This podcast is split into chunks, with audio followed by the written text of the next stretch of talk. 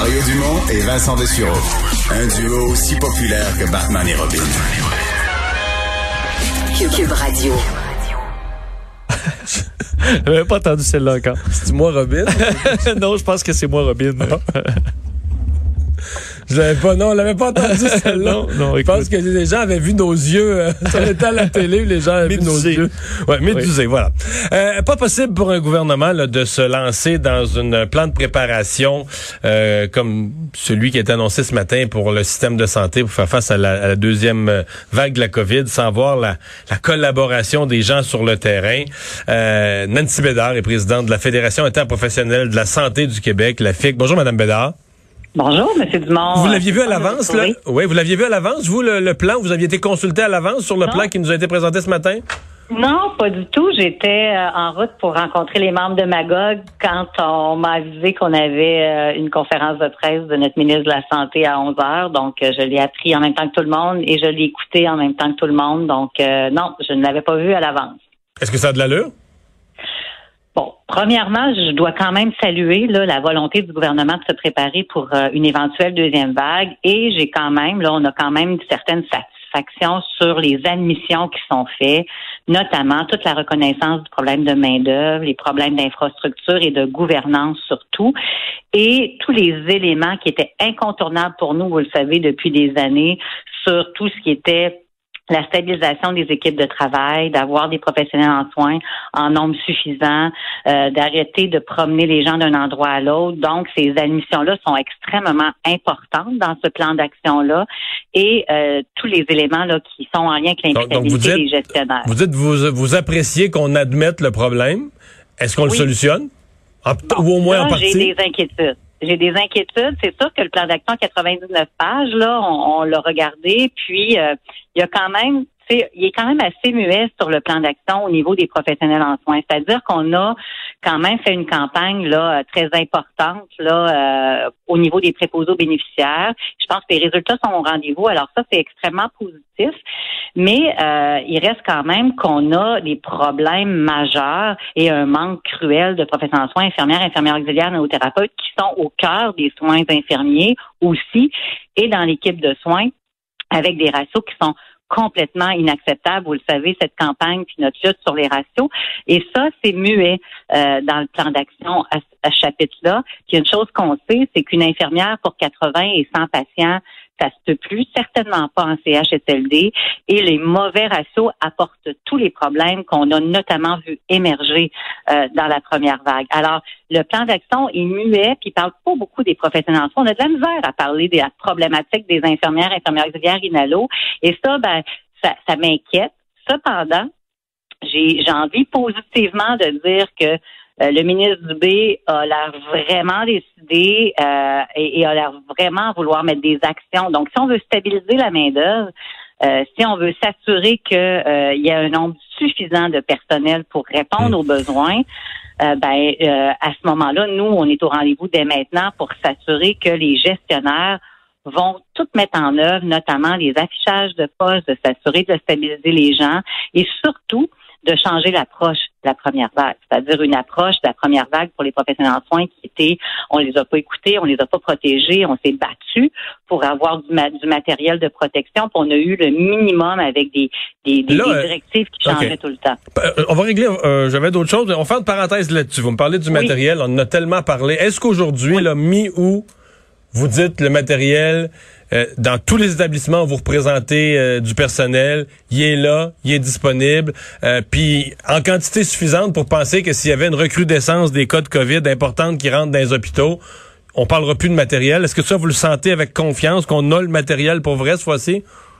C'est honnêtement, on n'est pas capable d'avoir cette information-là. Le gouvernement nous dit oui, mais mes syndicats affiliés avec les professionnels en soins, il y a encore des exemples à Montréal où on semble manquer de visière, où on va avoir des N95 puis on semble en retenir. Donc, a- je pourrais pas vous dire que c'est réglé partout. Et là-dessus, on n'a pas été capable, puis mes professionnels en soins sont pas capables de voir que euh, ce niveau-là est réglé une fois pour toutes.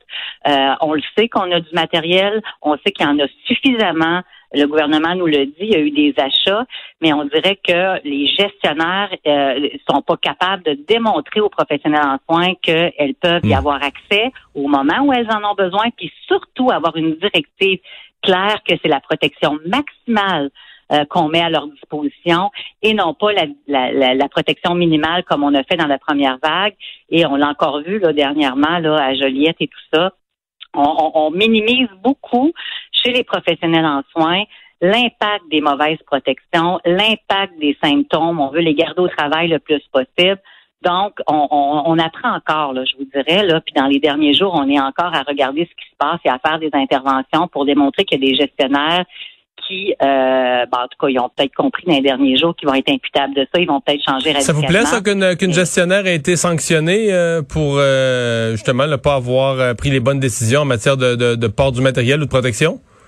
Je dirais jamais que ça me plaît, ces choses-là. Ça devrait juste comme pas Non, arriver. ça, je comprends que ça vous plaît pas que c'est arrivé, mais qu'il y a une personne ait été tenue de responsable. enfin, si les gestionnaires sont imputables, que l'équipe de soins soit stable, qu'on arrête de promener les professionnels en soins, qu'on écoute le besoin des gens les plus compétents sur le terrain et qu'on on, on mette l'énergie pour faire des horaires de travail dignes de ce nom et qu'ils soient imputables de ça, ben, ça fait longtemps que je le demande. Mhm. Alors, pour moi, c'est euh, une réponse aux demandes qu'on fait au lieu que tout repose toujours sur l'infirmière qui rentre travailler le matin, même s'il y a moins cinq personnes, on y dit, on la laisse, il n'y a pas de gestionnaire, elle se sent toute seule, qu'on mette des gestionnaires partout, qui soient imputables, qui fassent leur travail. Alors ça, pour nous, ben, on salue vraiment cette, euh, cet indicateur-là qui est très important. Je vais vous parler de, de la nouvelle interdiction là, que le ministre a annoncée euh, de déplacer des professionnels d'un établissement à l'autre. Puis le mot interdiction, celui que j'ai que j'ai vu et entendu, euh, là, là c'est quelque chose on est moins familier, là. Vous voulez probablement, mais le grand public,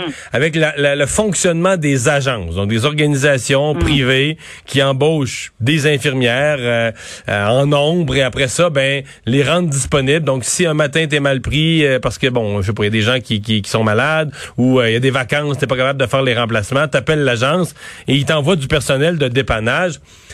On, on- on va se dire la vérité, le réseau s'est beaucoup fié là-dessus depuis quelques années, là.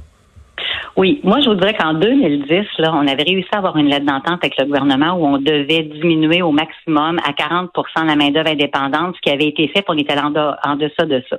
Là, il y a eu plein de décisions gouvernementales qui ont été prises par la suite, ça a été vraiment mis de côté. Et là, la recrudescence de la main-d'œuvre indépendante avec les conditions de travail extrêmement difficiles, ben, effectivement, les agences euh, se sont fait plaisir, puis nos membres sont partis beaucoup dans le privé et on les reprend dans le public comme on a vu pendant, la pandémie. Nous, on le voyait venir. Vous comprendrez qu'aujourd'hui, les, les- dans les dernières années, les employeurs, dans leur mentalité, c'était d'afficher de la mobilité le plus possible. Donc, un poste sur trois sites, jour, soir, nuit, qui se promenait partout, c'était la lubie de gestion. Ils étaient convaincus que c'était la recette pour réussir à gérer le réseau. Alors, nous, on se disait, les gens partaient, partaient vers le privé parce qu'ils voulaient avoir une, ils voulaient avoir des conditions stables, un horaire stable, ils voulaient être capables d'avoir des postes stables. Donc, le privé est devenu alléchant et il rentrait par la porte d'en arrière, puis une journée, il allait à telle place, l'autre journée à telle place. Est-ce qu'on peut se passer, est-ce qu'en 2020, là, on peut, en l'espace de quelques mois, changer nos habitudes au point qu'on se passe des agences? Bon, d'abord, euh, il faut rapidement stabiliser les équipes de soins et ça, l'employeur est capable de le faire rapidement dans les prochains mois. Ça, c'est assez clair. Afficher des postes stables, arrêter d'afficher des postes de rotation sur plusieurs sites. Ça, il y a l'obligation de le faire. Donc, nous, on va être vraiment derrière ces plans-là pour euh, que ça, ça, ça, soit appliqué rapidement. Puis nos membres, c'est ce qu'ils veulent aussi depuis des années. Donc, je pense que l'interdiction de mobilité, derrière ça, faut voir toute la machine puis comment ça fonctionnait depuis des années et revenir là sur des postes stables, jour, soir, nuit, dans un centre d'activité. La personne, elle se qualifie, puis avec les années, elle prend de l'expérience et la clientèle en bénéficie sur la qualité de la sécurité des soins. Ça, c'est un élément extrêmement important. Maintenant, je l'avais demandé dans la première vague, on l'a pas fait. Et ça aussi, dans le plan d'action, je pense que c'est absent. Mais qu'est-ce qu'on va faire? Et le gouvernement, pourquoi euh, il, il- il ne- n'encadre pas plus les agences pour faire en sorte que notre monde ait des bonnes conditions de travail dans le réseau de la santé et qu'on se fasse pas voler tout notre monde parce que les agences ont le droit, eux autres, de donner toutes les bonnes conditions de travail, puis les gouvernements, ils négocient euh, avec nous, mais des conditions qui ne gardent pas nos gens dans le réseau. Donc, je pense qu'on a une occasion, vous le savez, actuellement, on devrait, dans le public, pour être capable de répondre à ce que le gouvernement puis le ministre Dubé dit actuellement et pour avoir toutes les pièces maîtresses pour que les gestionnaires soient capables de bien les appliquer, ben, c'est de s'assurer que c'est dans le réseau public qu'on donne cette stabilité-là, des horaires dignes de ce don, que nos gens puissent avoir des périodes de repos, parce qu'actuellement, ben, ils quittent vers les agences parce que c'est là qu'ils trouvent les bonnes conditions. Donc, je pense qu'il y a des éléments aujourd'hui qui sont extrêmement favorables pour qu'il y ait un changement de cap. Malheureusement, ça a pris la première vague et cette crise-là pour que le gouvernement fasse des admissions. Mais nous, on va devoir faire parler ces neuf grands critères-là aujourd'hui, puis ce plan d'action-là, pour qu'au bout de la ligne, ben, on arrive à atteindre l'objectif que le ministre dit aujourd'hui. Donc, on est prêt à collaborer. De toute façon, il sait que la plupart des éléments de solution à travers de ça, on les a demandés depuis des années.